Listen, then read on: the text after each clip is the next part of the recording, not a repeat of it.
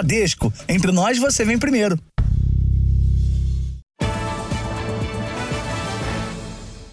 Boa noite. Boa noite. Uma pesquisa inédita da Secretaria Nacional de Trânsito aponta que a maior parte dos motoristas flagrados ao dirigirem bêbados tem entre 30 e 40 anos de idade. Os motoristas jovens representam menos de 20% desse tipo de infração. A chamada lei seca no trânsito completou 15 anos. Aos 25 anos, o Alberto planeja ter o primeiro carro na garagem para facilitar a rotina de trabalho e estudo. Ele pode me ajudar em questão de trajetos, né? Ir trabalhar, ir para a faculdade principalmente, bem mais rápido que pegar a condução, né? Antes de pegar o volante, ele já garante que vai seguir a regra: nunca juntar álcool e direção. A gente tem exemplos aí, né? Para levar para a vida e não vou fazer isso, cara. Não vou ser um motorista que vai beber e dirigir depois. Faz 15 anos que a lei seca entrou em vigor com tolerância zero para o consumo de bebidas alcoólicas por quem vai dirigir. Uma pesquisa do Ministério dos Transportes traçou um perfil dos infratores desde que a legislação se tornou mais rigorosa. Os motoristas entre 30 e 40 anos foram os que mais levaram multas, seguidos pela faixa etária entre 41 e 50 anos e depois pelos mais jovens, com menos de 30 anos. O estudo ainda apontou que domingo é o dia com mais autuações da lei seca, seguido de sábado e sexta-feira. Para este especialista em segurança no trânsito, há menos motoristas jovens. Comprar um carro, manter, pagar impostos, tudo ficou praticamente impossível para os jovens menos favorecidos, que não têm aí um, seus pais aí com condições financeiras que dê o presente a eles. Nos últimos anos, pode ter havido também uma mudança de comportamento dos jovens, com o aumento do uso de carros de aplicativos. Porque bom, eles se juntam aí entre os amigos e olha, vamos para a balada hoje, mas vamos de carro de aplicativo e ainda tem essa questão de nosso retorno tranquilo, não tem problema nenhuma, de não vamos dirigir, não vamos nos expor e cometer infrações. Né? O Jornal da Record acompanhou uma blitz da lei seca na zona sul de São Paulo. Apesar de todas as campanhas de conscientização, nós flagramos diversos motoristas reprovados no bafômetro. Neste caso, eles são multados em quase 3 mil reais e podem perder a habilitação por um ano. Uma situação de 0,05 até 0,33, ele vai ser autuado né, e precisa trazer um condutor habilitado. Acima de 0,33 miligramas, além de ser autuado, ele também será conduzido à delegacia de polícia por infração ao artigo 306 do Código de Trânsito Brasileiro. E isso o Alberto não quer. Por isso, em dia de balada, o carro vai ficar na garagem. Eu já vi amigos meus dirigindo, bêbados, e isso dá um certo receio, né, cara? Dá um medo. Por favor, parem de arriscar. Criminosos desenvolveram um aplicativo para fraudar máquinas de cartão e enganar as vítimas na hora do pagamento de entregas. A Associação de Defesa de Dados Pessoais estima um crescimento de mais de 40% deste tipo de crime este ano. Um pedido de 64 reais se tornou um prejuízo de mais de 12 mil reais eram meia dúzia de esfirras e no final acabou saindo mais de dois mil reais cada esfirra. Né? As câmeras de segurança do prédio registraram como o criminoso disfarçado de entregador agiu. Ele chega com a encomenda e faz a primeira cobrança. Clica no canto da tela, alega que deu erro e mostra a maquininha com uma mensagem em vermelho. Então pega outro equipamento e realiza supostas tentativas de cobrança, justificando instabilidade no sistema. Depois de tantas investidas, a cliente decidiu que faria uma transferência diretamente para o restaurante. Mas já era tarde demais. A hora que eu cheguei aqui no meu apartamento para pegar o celular e, e entrar em contato com a esfirraria, eu vi três avisos de compras que aconteceram em menos de um minuto e eram valores malucos, assim, 1.777,77, 2.999,99. Em um aplicativo que frauda a maquininha de cartões, criminosos digitam o valor da compra e efetuam a cobrança.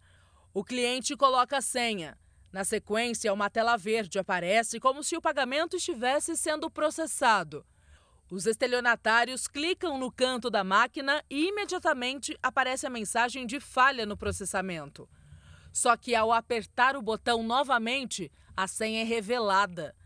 Assim, eles conseguem fazer várias compras com o cartão da vítima. A Associação de Defesa de Dados Pessoais e Consumidor registrou um aumento de mais de 40% deste tipo de crime em 2023. Atualmente, o Brasil tem mais de 190 milhões de cartões de crédito, uma média de dois por pessoa. Mas um dos meios de pagamento mais utilizados no país é também o que mais dá margens para fraudes. Por isso, o cliente tem que estar sempre atento e buscando formas de se proteger. Uma delas, nunca deixar o cartão na mão de outra pessoa. Nunca digite a senha na frente de outras pessoas e, se possível, use por aproximação. Fraude, ela existe no sistema de senha e no sistema de aproximação. Agora, no sistema de aproximação, ela requer mais sofisticação técnica, né? E no caso da senha, é muito mais fácil. Então, a aproximação é mais segura. Além disso, quando for comprar por aplicativo, a orientação é sempre pagar pela própria plataforma. Quando você está pagando para um representante, suposto representante da empresa, você não sabe se é má fé, se ele está carregando uma maquininha já fraudada ou não. Então, o ideal é pague online no momento da compra. Veja agora outros destaques do dia. Ritmo de afundamento diminui, mas Defesa Civil mantém alerta máximo em Maceió. Tribunal de Contas da União recomenda devolução de presentes que Bolsonaro ganhou quando era presidente. Na Alemanha, Lula tenta apoio para fechar acordo entre o Mercosul e a União Europeia. Longe de um novo acordo de cessar-fogo, Israel avança na região mais perigosa da faixa de Gaza. E na série especial, os riscos do diabetes. Aprenda estratégias para prevenir a doença que está cada dia mais presente na vida dos brasileiros.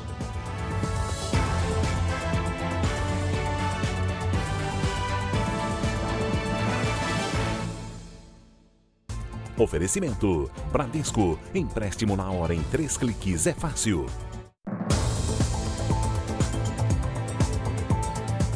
Um homem que tentou defender uma mulher de um assalto foi espancado e roubado em uma das principais ruas de Copacabana, no Rio de Janeiro. Grupos de criminosos, muitas vezes formados por menores de idade, têm feito vítimas também em outras regiões da cidade. Um homem que foi brutalmente atacado na região central teve a morte cerebral confirmada. Esta é uma das avenidas mais movimentadas de Copacabana, um dos bairros mais conhecidos e visitados do Rio de Janeiro. No vídeo é possível ver quando uma mulher é surpreendida por um dos criminosos. Ela tenta atravessar a rua para escapar, mas logo é cercada. A vítima então corre para fugir. Um homem que vinha no sentido contrário tenta defender a mulher, e acaba sendo agredido pelo grupo até cair desacordado após levar um soco. Um dos agressores foge, enquanto outros dois roubam o celular da vítima. O principal que eu pensei é o seguinte: ou eu fujo ou ajudo ela. Optei por ajudá-la. E aí começou uma pancadaria.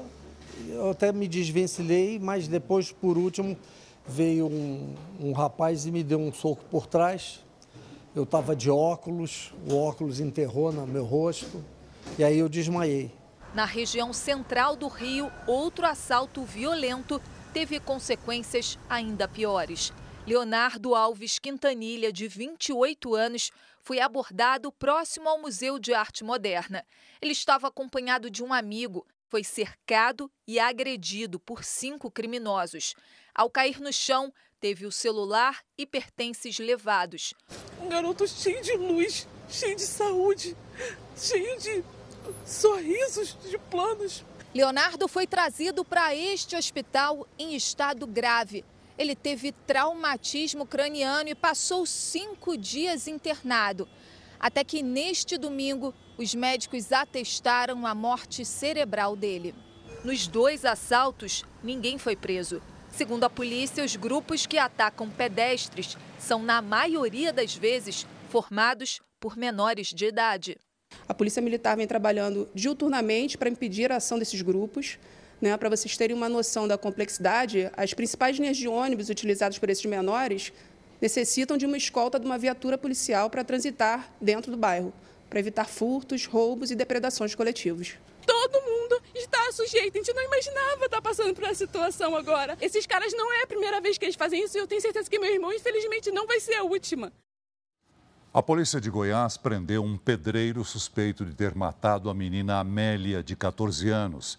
Ele respondia em liberdade por outra acusação, a de ter estuprado a enteada.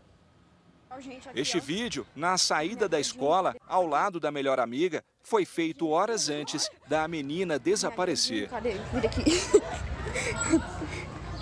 Amélia Vitória de Jesus tinha apenas 14 anos. Imagens mostram a adolescente indo buscar a irmã mais nova na escola, trajeto que fazia todos os dias. A família só deu falta dela quando funcionários do colégio ligaram para avisar que ninguém tinha aparecido. As buscas duraram dois dias, até que o corpo da estudante foi encontrado em uma rua de Aparecida de Goiânia, na região metropolitana da capital. Um carro preto surge nas imagens, passando pela via no momento em que o corpo foi abandonado. A partir daí, que a polícia chegou ao suspeito. O dono do carro é um pedreiro de 47 anos que apresentou versões contraditórias quando foi abordado pela polícia.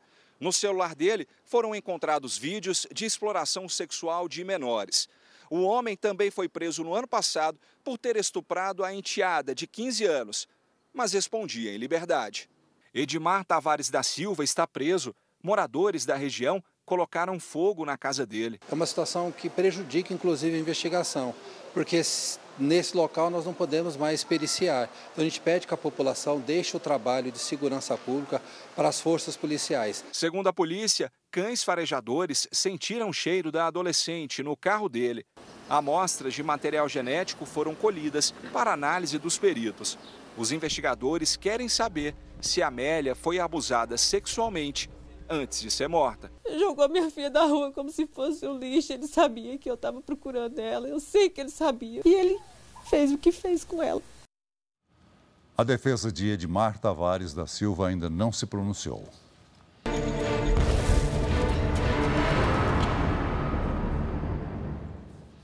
A região sul da faixa de Gaza se tornou o principal alvo das operações do exército israelense. Os dois lados da guerra estão longe de um novo acordo de trégua. O exército israelense avança na região mais perigosa da faixa de Gaza. Para as autoridades do país, a conquista da parte norte do território está quase concluída. A operação terrestre agora se expandiu para o sul da faixa de Gaza, onde estão milhares de moradores que deixaram a área principal do conflito, e também os terroristas do Hamas, que se infiltraram no meio da população. Somente hoje, mais de 200 alvos foram atingidos pelos ataques aéreos de Israel. Na lista estão depósitos de armas e túneis usados pelos integrantes do Hamas. Em um dos bombardeios, um comandante do grupo terrorista foi morto. Haitam Kouajari era acusado de ser um dos responsáveis pelos ataques do dia 7 de outubro. Um porta-voz do governo de Israel disse que a guerra poderia terminar hoje se o grupo terrorista aceitasse duas condições. A primeira, libertar todos os reféns que estão no território palestino, e, na sequência, uma rendição dos líderes do Hamas. Essa organização terrorista deve ser completamente destruída para sempre, disse Ofir Gendelman. Mesmo após a troca de reféns, ainda há 137 pessoas em poder do grupo terrorista na faixa de Gaza. Um novo acordo, por enquanto, é improvável. O governo israelense emitiu um alerta de viagens para dezenas de países nesta segunda-feira. Por causa dos ataques antissemitas, a recomendação é evitar sair de Israel. E aqueles que precisam viajar não devem exibir símbolos que indiquem a nacionalidade.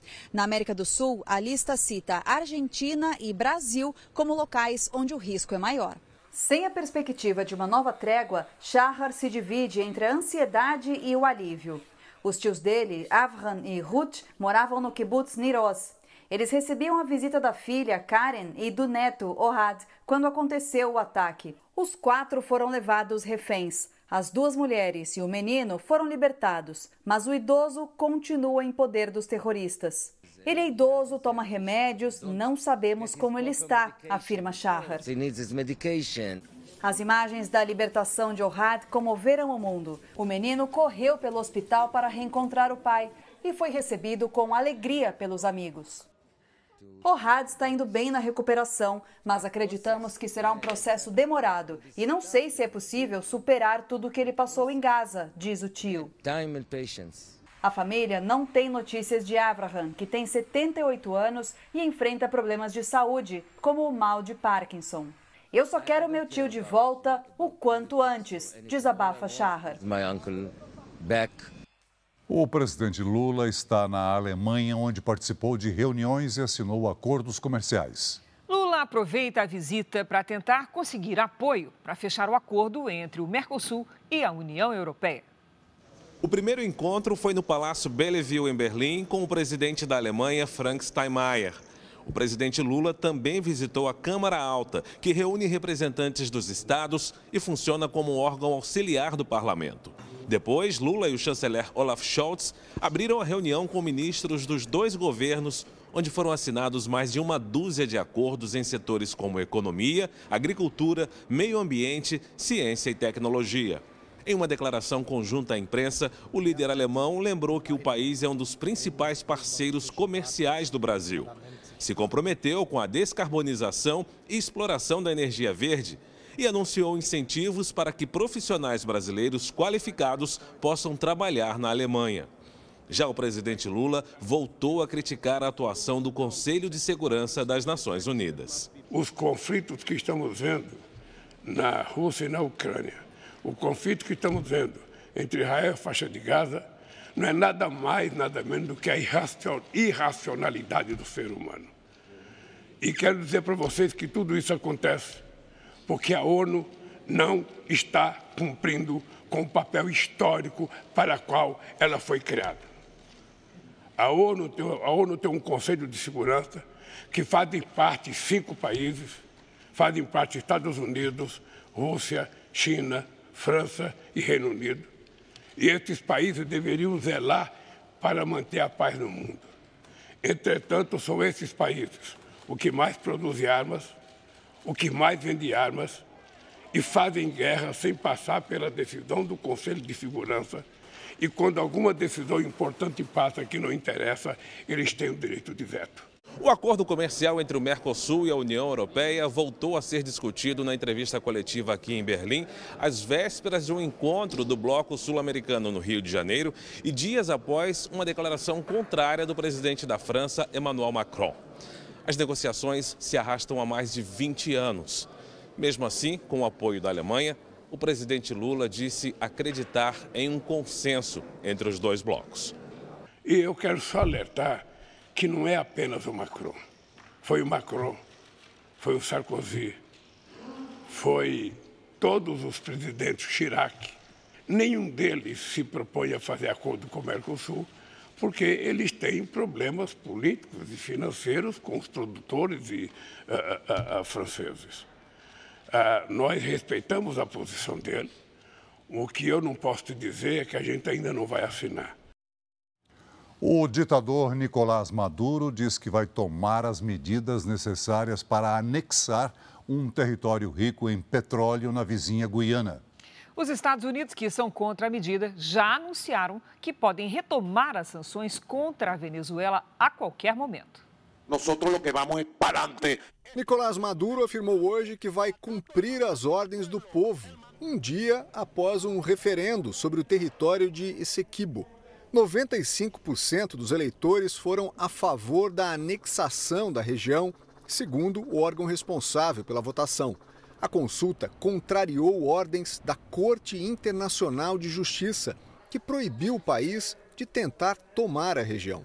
De olho nas eleições do ano que vem e em busca de tirar o país de uma profunda crise, o ditador fez forte campanha pela criação de um novo Estado.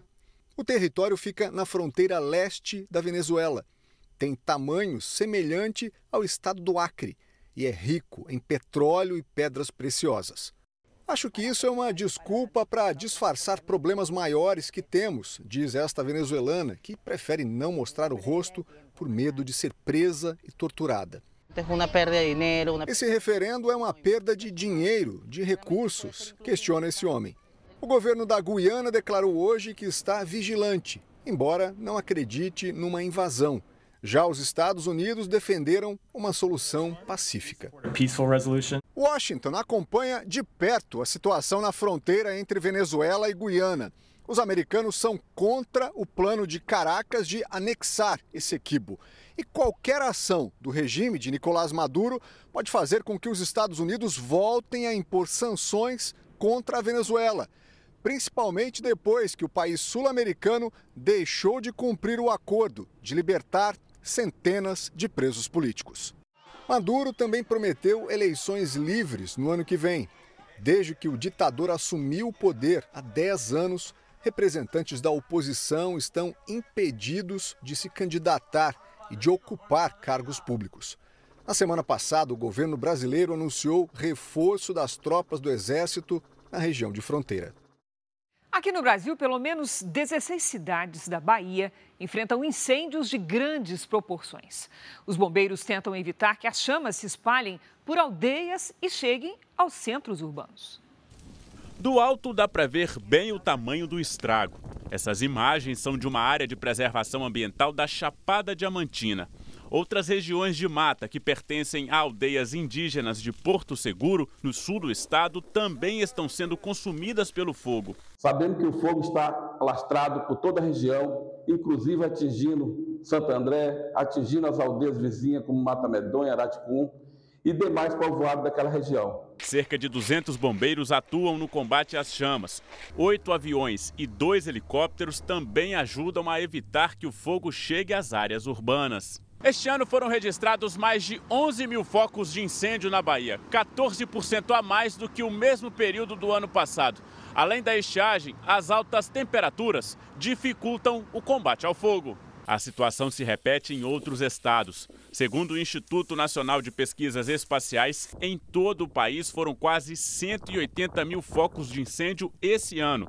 E a situação tende a se agravar a partir de agora, nos meses mais quentes. Somente nos três primeiros dias de dezembro foram registrados mais de 1.400 focos, 271% a mais do que o mesmo período do ano passado. O Pará é o estado com a maior quantidade de incêndios florestais. Foram quase 40 mil somente este ano. Em seguida vem Mato Grosso, Amazonas, Maranhão e a Bahia eles estão muito associados a ser anos com influência de El Ninho, assim como 2015, por exemplo. Nesses casos, a gente tem essa temperatura elevada por mais dias, associada à baixa umidade relativa do ar, o que faz com que essa quantidade de incêndios seja ainda maior. O afundamento da mina que pode desabar em Maceió diminuiu e parece perto de se estabilizar. Hoje, outros prédios foram interditados por precaução. Uma semana depois da Defesa Civil de Maceió emitir o primeiro alerta, a velocidade de deslocamento da mina 18 diminuiu para 0,25 centímetro por hora. Nas últimas 24 horas, afundou 6 centímetros. Na semana passada, chegou a ceder 62 centímetros em um único dia.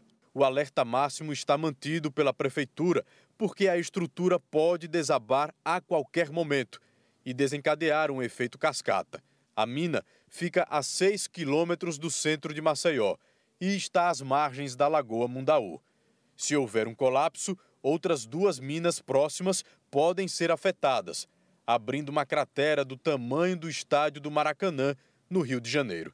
Está desacelerando, mas a gente precisa de mais um tempo para que isso seja bem interpretado e de forma responsável esse gerenciamento de uma mudança de nível operacional ela seja feita. Por causa do risco de desabamento, a Defesa Civil de Maceió interditou um prédio reconhecido como patrimônio imaterial do estado de Alagoas e essa subestação da companhia elétrica daqui do estado. Ambos ficam no bairro Pinheiro, um dos cinco atingidos pelos tremores, a cerca de um quilômetro da mina que corre o risco de colapsar. A região onde está a mina era usada para a extração de salgema pela Braskem até 2019. O minério é usado pela indústria. A empresa afirmou que a área está isolada e que monitora o afundamento do solo. O Ministério de Minas e Energia acredita que a situação está estabilizada e caso o desabamento aconteça, será de forma localizada. O prefeito de Maceió se reuniu hoje em Brasília com integrantes do governo federal para discutir a situação da cidade. Os recursos iniciais, na ordem de 10 milhões de reais, já foram suplementados para a pasta da assistência social. Então, essas famílias que estão é, em sua situação de vulnerabilidade, elas serão atendidas né, por esses recursos. Né? Vamos conversar então com a Giovana Rizardo para saber quando é que vem uma chuva boa para ajudar no controle dessas queimadas. Oi, Gi, boa noite. Qual que é a previsão? Olha, chuva de verdade mesmo só no fim do mês, Cris. Boa noite para você, para o Celso e a você também que nos acompanha.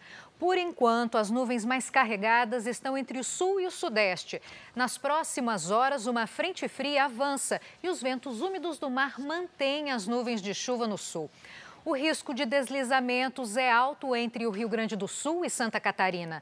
No Paraná, no Sudeste e no Centro-Oeste, há risco de temporais em pontos isolados. Atenção para as regiões de Gramado e Torres, no Rio Grande do Sul, e também em São Joaquim e Laguna, em Santa Catarina. O solo encharcado aumenta o risco de transtornos. Apenas nesta área, entre o Espírito Santo e o sertão do Nordeste, não deve chover amanhã. Do oeste da Bahia até Rondônia, a chuva é passageira. Amanhã à tarde faz 25 graus em Porto Alegre, máxima de 33 no Rio de Janeiro. Cuiabá 35, Fortaleza e Rio Branco máxima de 32 graus. Em São Paulo, a frente fria aumenta a chance de chuva nos próximos dias. Amanhã, mínima de 19 e máxima de 29 graus. Vamos agora ao tempo delivery. Primeiro para o Fernando de Mogi das Cruzes, São Paulo. Oi, boa noite, Fernando. A semana vai ser de tempo instável. Amanhã o sol aparece entre nuvens e pode chover a qualquer hora com máxima de 28 graus. Na quarta e na quinta-feira, chuva à tarde com máxima de 30 graus. Agora é o Rômulo de Itabuna, na Bahia. Oi, Rômulo. A semana vai ser de mais sol do que chuva. E se chover, são pancadas rápidas, sem transtornos. Na terça-feira, máxima de 33 graus na quarta e quinta-feira faz 32 graus. Você também pode participar do Jornal da Record? Mande a sua mensagem pelas redes sociais com a hashtag você no JR. Cris e Celso. Até amanhã. Boa semana, Gi. Até amanhã, Giovana. Veja a seguir. Relator da indicação de Flávio Dino ao Supremo apresenta parecer favorável ao Senado. Auditores do Tribunal de Contas da União recomendam que Bolsonaro devolva os presentes que recebeu enquanto era presidente. Hoje no Brasil, quase 17 milhões de pessoas adultas têm diabetes e muitos já sofrem as consequências da doença. Na nossa série especial.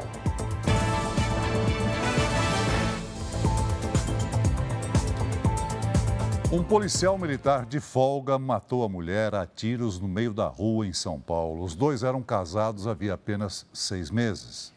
O Brasil tem a quinta maior taxa de feminicídio do mundo. O crime foi registrado por esta câmera de segurança. O PM Tiago César de Lima, 36 anos, e a mulher Érica Sateles Ferreira tiveram uma discussão. Ela salta do carro e tenta tirar o marido, que está no banco de trás do veículo. Chega a bater no braço dele. Neste momento, o soldado salta, agride a mulher a socos e atira. Três vezes. Érica se afasta cambaleando e tenta se reaproximar do carro, mas cai. Tranquilamente, o policial entra no carro, sai e mais adiante dá meia volta, para bem perto do corpo da mulher. Parece confuso, sem saber o que fazer. Alguns minutos depois, arrasta e põe o corpo da mulher no carro. Ela foi levada para este pronto-socorro, mas já chegou morta. Esta mulher diz que foi o segundo caso de feminicídio no bairro nos últimos 60 dias. Já é a segunda vez. Dois meses matou uma enfermeira aqui, ó. O genro matou ela.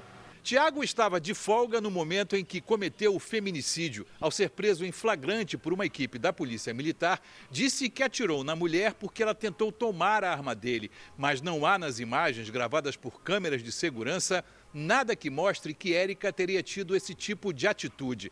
Para as organizações de defesa das mulheres, o crime chama a atenção porque foi praticado por um agente da lei que deveria zelar pela segurança da sociedade. Assassinou essa mulher com três tiros após tê-la agredida fisicamente e brutalmente, como mostraram os vídeos. Em Itacoaquecetuba, um homem de 38 anos foi detido depois que a mulher dele foi encontrada morta em casa. Ele teria descumprido uma medida protetiva. O caso foi registrado como homicídio e violência doméstica. O Brasil tem a quinta maior taxa de feminicídio no mundo. São quase cinco mortes para cada 100 mil mulheres. El Salvador, Colômbia, Guatemala e Rússia estão à frente do Brasil nesta estatística.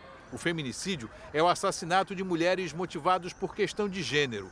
Infelizmente, nós estamos tendo de fato um aumento do feminicídio em comparação ao ano passado. 50% das mulheres já sofriam violência antes e nunca pediram ajuda. No final da tarde, depois de uma audiência de custódia, a prisão em flagrante do PM foi convertida em prisão preventiva.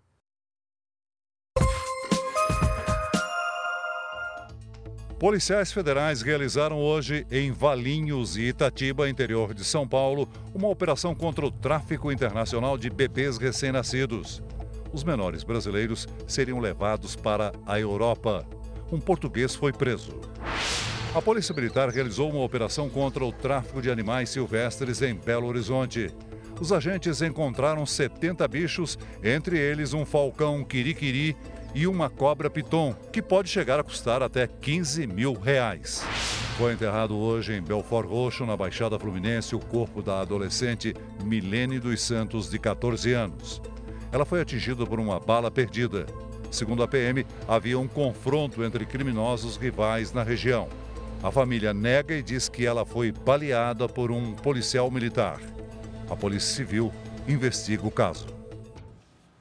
Em Brasília, auditores do Tribunal de Contas da União deram um prazo de 15 dias para que o ex-presidente Jair Bolsonaro devolva os presentes que recebeu enquanto estava no cargo e que não foram registrados. No entendimento da área técnica do TCU, os presentes que estão com Bolsonaro são bens públicos e devem ser entregues à presidência. É o mesmo entendimento para os presentes que foram apreendidos pela Receita Federal ou que estão sob a custódia da Caixa e da Polícia Federal. Os auditores destacam que a irregularidade da ação está no desvio de bens que deveriam ingressar no patrimônio da União. Os técnicos dizem que, como procedimento padrão, Todos os presentes dirigidos ao presidente devem ser destinados à Diretoria de Documentação Histórica da Presidência da República, a quem compete realizar o registro, o recolhimento, a preservação e a conservação dos objetos recebidos em cerimônias e viagens. O relator do caso é o ministro Augusto Nardes, que pode tomar uma decisão individual ou levar a proposta para o plenário do Tribunal de Contas da União. A próxima sessão está marcada para quarta-feira, 6 de dezembro. O prazo de 15 dias começa a contar somente após o tribunal aprovar o relatório e o ex-presidente ser notificado. Em nota, a defesa de Jair Bolsonaro informou que o ex-presidente jamais teve ingerência no processo de classificação dos presentes, uma atribuição da Diretoria de Documentação Histórica, e que jamais houve a intenção de ficar com bens que não pertencessem ao acervo privado do presidente. O relator da indicação de Flávio Dino apresentou hoje um parecer favorável à entrada dele no Supremo Tribunal Federal. O senador Everton Rocha, do PDT do Maranhão, destacou o currículo do atual ministro da Justiça em cargos públicos nos três poderes. Dino vai passar por uma sabatina na Comissão de Constituição e Justiça do Senado no dia 13 de dezembro, antes da votação no plenário da Casa. Hoje, o ministro visitou os gabinetes de Margarete Buzetti, do PSD do Mato Grosso, e de Hamilton Mourão, do Republicanos do Rio Grande do Sul o governo avalia que Flávio Dino já tem os votos necessários para a aprovação. A Agência Nacional de Vigilância Sanitária aprovou hoje o registro de uma vacina para a prevenção da bronquiolite. O imunizante de dose única foi liberado para pessoas a partir dos 60 anos. O pedido de registro do medicamento foi enquadrado como prioritário. Segundo a Anvisa, a doença tem grande impacto na saúde pública, principalmente pela faixa etária que possui alto índice de internação. 11 alpinistas morreram após a erupção de um vulcão na Indonésia. As equipes de resgate encontraram três sobreviventes e seguem na busca de outras 12 pessoas desaparecidas. As explosões do vulcão no oeste da Indonésia provocaram uma nuvem gigante de fumaça e cinzas. Todas as atividades num raio de 3 quilômetros de distância da cratera foram suspensas. A população foi orientada a ficar em casa.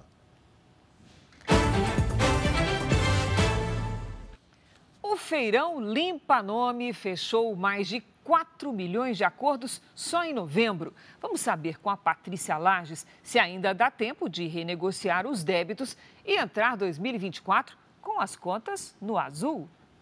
Oi, Pati, boa noite. Vai dar tempo? Vai dar sim, viu, Cris? Boa noite para você, boa noite, Celso, e boa noite para você de casa. O feirão entra agora na segunda fase. No mês passado, houve um recorde de negociações, com mais de 4 milhões e 200 mil 200 mil pessoas atendidas.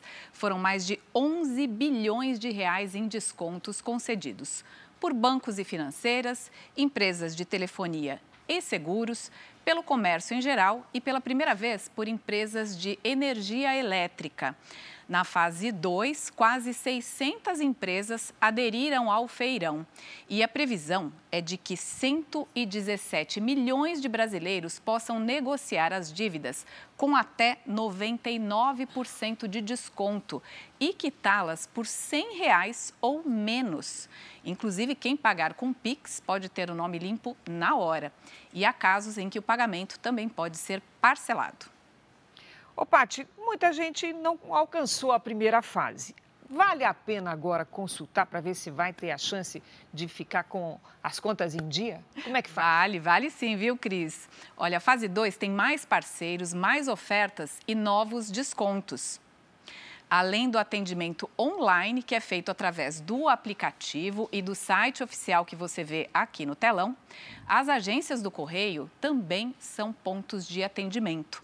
Lembrando que as negociações devem sempre ser feitas pelos canais oficiais e nunca através de links recebidos por e-mail ou por mensagens.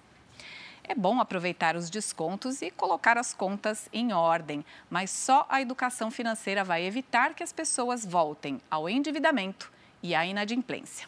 Cris, Celso. Começar 2024 com as contas em dia, né? Tudo certinho, né, Cris? Obrigada. Veja a seguir.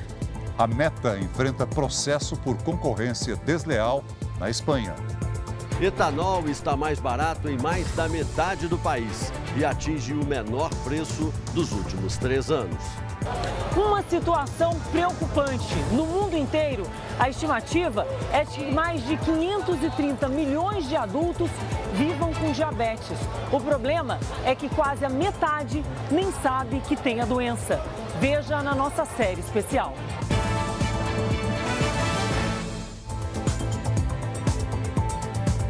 O preço do etanol caiu em 14 estados brasileiros, mas apenas em 7 e no Distrito Federal vale mais a pena abastecer com combustível do que com a gasolina. Os consumidores já perceberam a diferença. Estou pagando agora R$ 3,24, se não me engano.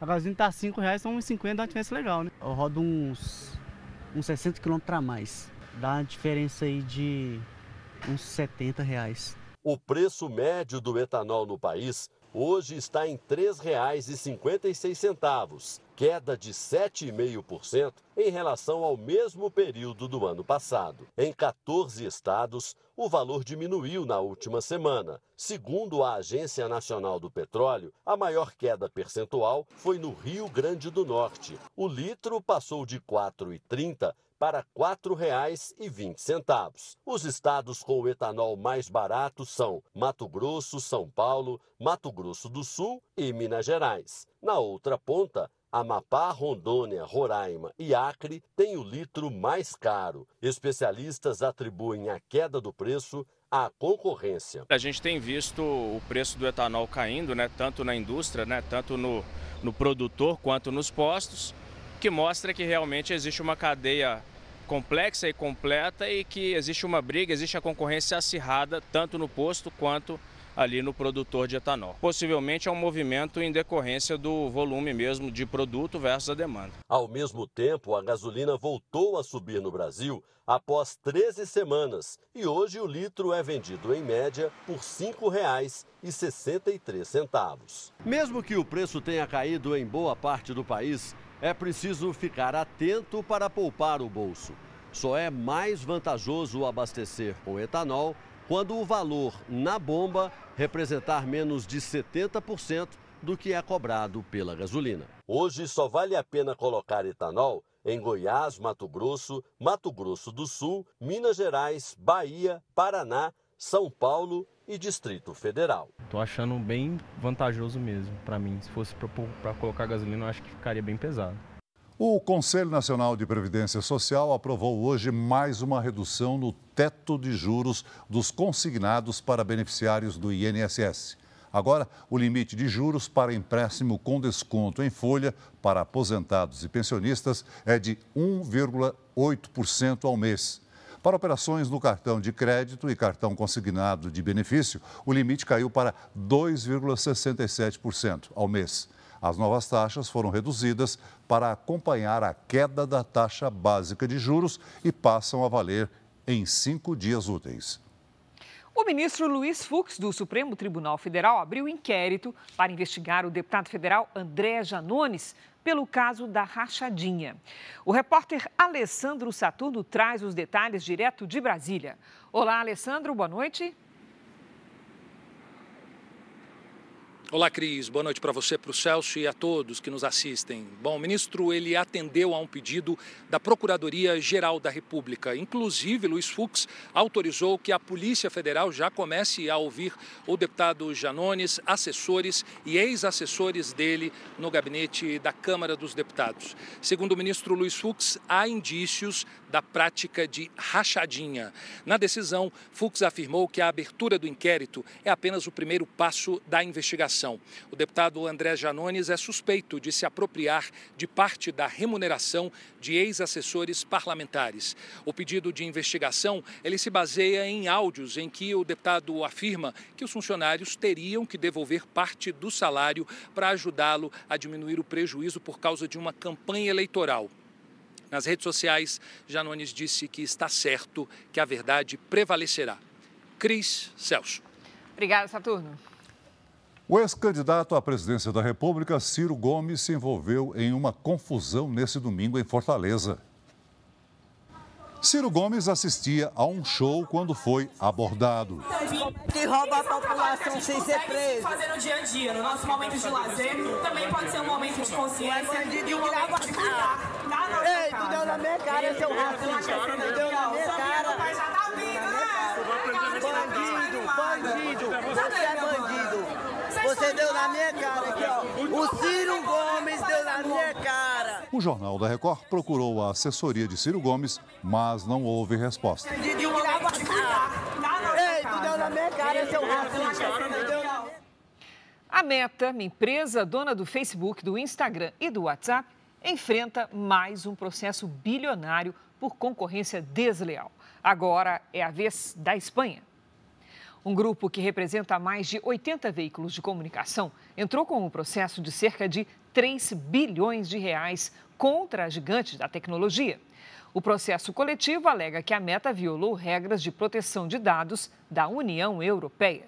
Os jornais afirmam que o uso de dados pessoais dá à empresa uma vantagem injusta ao produzir anúncios personalizados.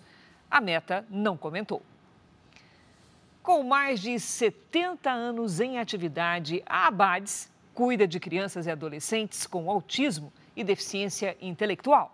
E agora precisa da sua doação para continuar atendendo mais de mil famílias, oferecendo de graça saúde, educação especial, assistência social e inclusão no mercado de trabalho. Eu te convido a se juntar a essa causa através da sua doação para que esse apoio possa continuar. É só ligar 0500 508 0707 para doar 7 reais. 0500 508 0720 para doar 20 reais. 0500 508 0740 para doar 40 reais.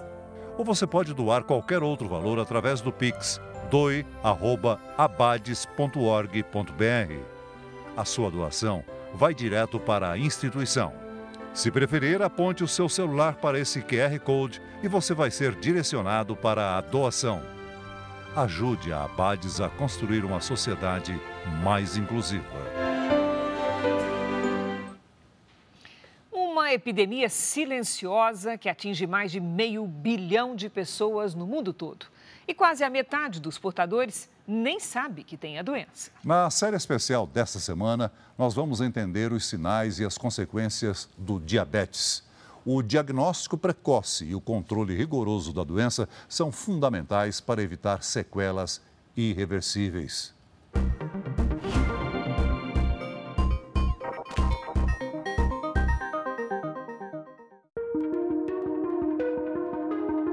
Na multidão que circula apressada, as aparências enganam. Quando o assunto é uma doença antiga, mas ainda cheia de mitos, características como idade, peso e histórico familiar nem sempre são decisivas para o diagnóstico.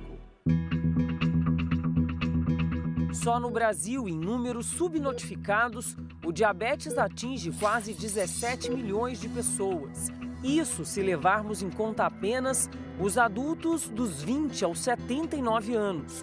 Já somos o quinto país do mundo na prevalência da doença, deixando à frente apenas China, Índia, Estados Unidos e Paquistão. E a estimativa é de curva crescente. Até 2030, o Brasil pode passar o marco de 21 milhões de pessoas portadoras do diabetes. É um crescimento que é acompanhado com o crescimento da obesidade, do sobrepeso, dos maus hábitos de vida, do sedentarismo, da inatividade. Hoje a estimativa é de que no mundo inteiro mais de 530 milhões de adultos vivam com diabetes. Uma a cada 10 pessoas.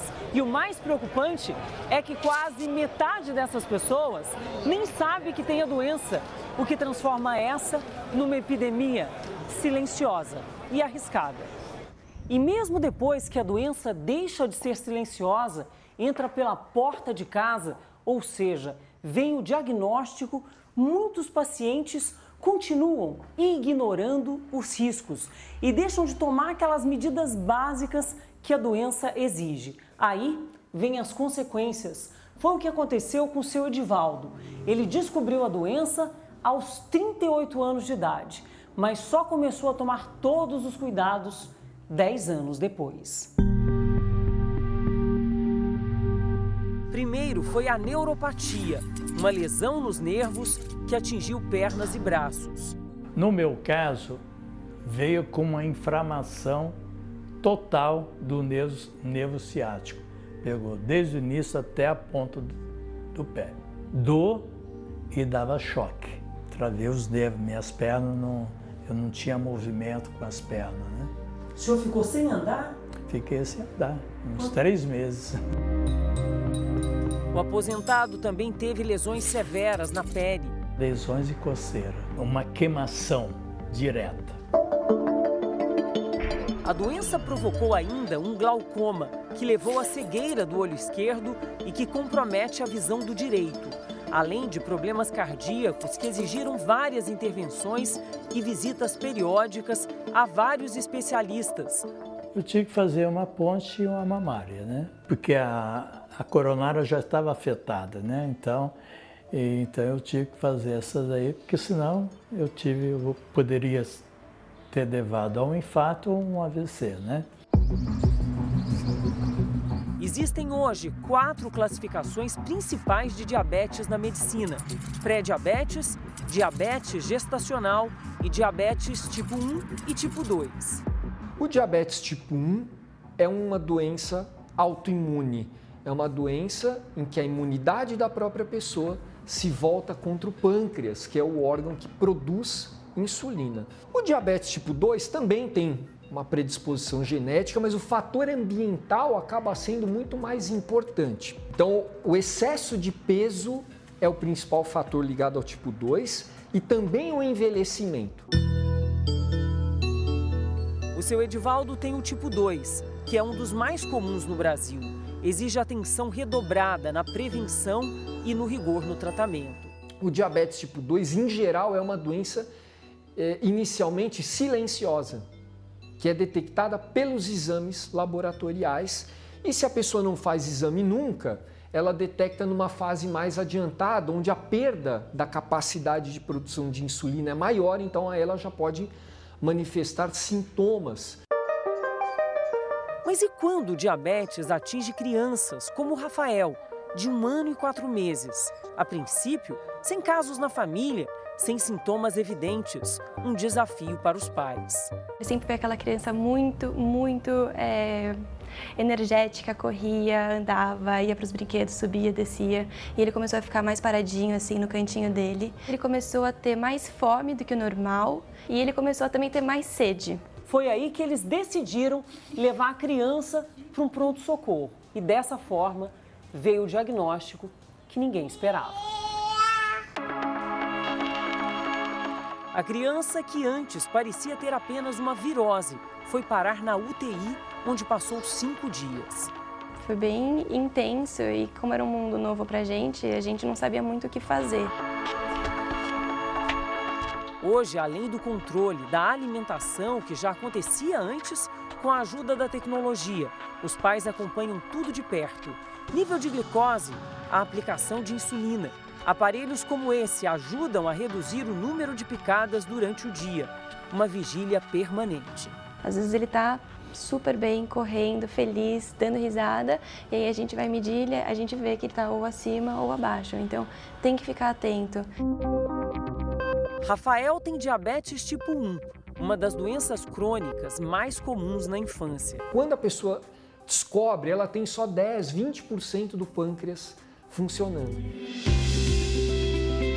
Caso de uma doença silenciosa, o diagnóstico precoce é indispensável para manter a saúde e a qualidade de vida, não só do paciente, mas da família inteira, a tranquilidade dos pais. É fundamental que os pais façam esse diagnóstico quanto antes, é, porque o tratamento é simples, a grande complexidade é identificar isso cedo.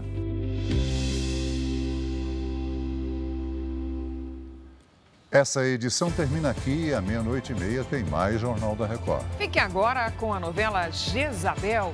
E logo depois de Quando Chama o Coração, tem Prova de Fogo em A Fazenda. Não perca. Record 70 anos tem a sua cara. Boa noite. Ótima noite para você.